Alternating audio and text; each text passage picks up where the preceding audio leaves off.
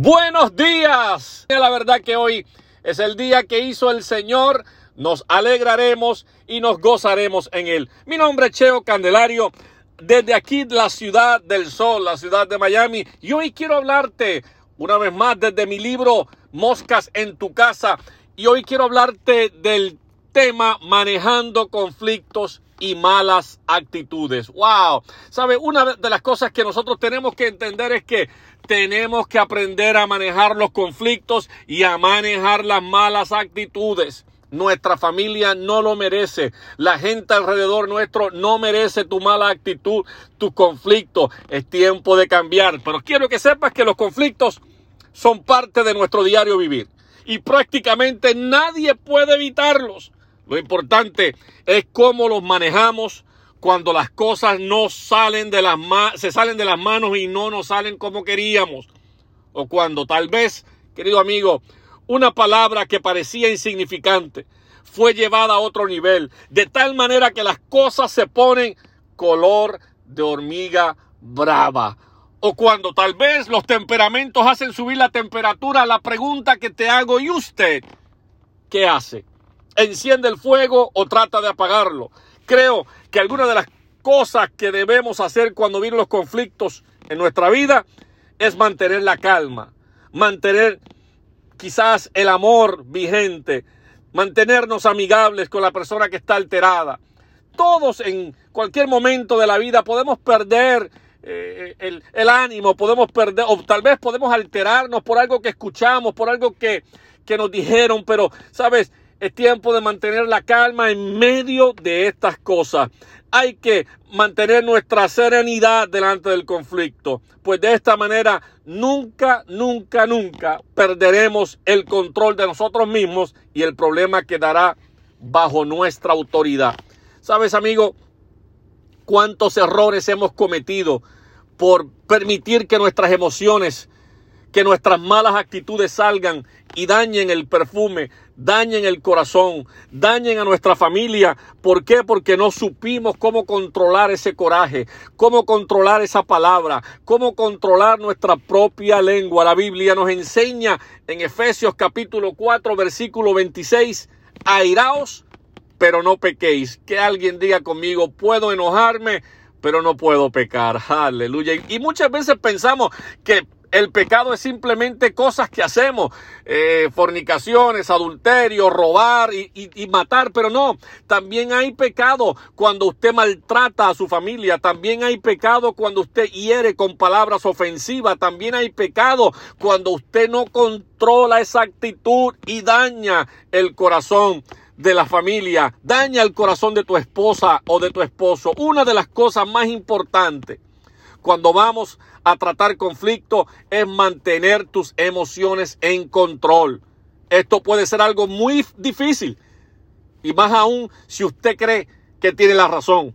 Porque cuando nosotros pensamos que tenemos la razón, no nos, nos cegamos, no importa, porque los estamos viendo de acuerdo al punto de vista nuestro y no de acuerdo al punto de vista de la persona que está siendo ofendida. ¿Sabe? Es más difícil cuando la otra persona está siendo hostil tal vez. Cuando la otra persona está siendo insensata, también se nos dificulta tener control, mantener el control de nuestras emociones. Pero hoy es día de controlar nuestras emociones. Hay algunos pasos que los psicólogos aconsejan hacer cuando, cuando estamos eh, teniendo malas actitudes o cuando tal vez se nos va a ir de la mano el momento tal vez se nos va de la mano lo que está aconteciendo. Y por eso es, importante que usted este día, uno, que la primera cosa que tiene que hacer es respirar profundo. Respire profundo varias veces, una vez, dos, las veces que sean necesarias. Eso va a ayudarte. Esto te ayudará a liberar el estrés que está usted experimentando en el momento. Una vez más te digo, respire profundo. Tal vez también Dese una caminadita. Toma un tiempo para dar una caminada. Use el tiempo para pensar las cosas mejor y retomar el control de sus emociones. Sabes, muchas veces tomamos decisiones en medio de ese enojo y son las peores decisiones que podemos tomar en la vida. Otra cosa que usted debiera hacer en vez de de disparar con, la, con su lengua, en vez de disparar tal vez aquellas personas que usan eh, su mano y pegan o, algunas otras inclusive hasta han llegado a, matar a, a las personas. ¿Sabes algo? Respire profundo, dé una caminadita. Otra cosa que pueda hacer, encuentre una solución. Muchas veces estamos buscando más problemas. La mejor forma para manejar el conflicto es encontrar soluciones y no encontrar problemas. Lamentablemente el ser humano se enfoca demasiado en el problema y le da poco tiempo a buscar soluciones a ese problema. Vamos, busque la solución del problema. ¿Qué está causando que su esposo, que su esposa, que sus hijos estén irritados? ¿Qué ha pasado? ¿Cómo fue su día? ¿Qué, qué aconteció? ¿Qué podemos cambiar como familia?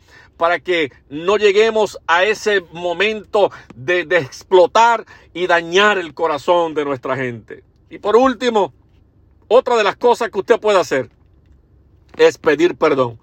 Si usted se da cuenta que estuvo en un error, lo mejor es pedir perdón y no poner excusas por ese amor, no poner excusas por lo que usted hizo, no poner excusas por las palabras hirientes que, que dijo, no poner excusa por la acción que tomó, no poner excusa, simplemente pida perdón. Ahora, no es solamente pedir perdón y volverlo a hacer, es pedir perdón y buscar la ayuda para poder cambiar esas malas actitudes, para poder decir, ¿sabes qué? No está bien lo que estoy haciendo, voy a transformar, a cambiar mi vida y eso usted lo puede hacer a través del Señor Jesús, pidiéndole, Señor, ayúdame, entra a mi vida, cambia mi corazón y Dios entrará a ti y hoy usted será alguien diferente y transformado. Muchas gracias. Le ha hablado su hermano, su amigo Cheo Candelario. Si quiere más información de nuestro ministerio, por favor, entra a nuestras redes sociales, Cheo Candelario, o también puede encontrarnos por www.cheocandelario.com y ahí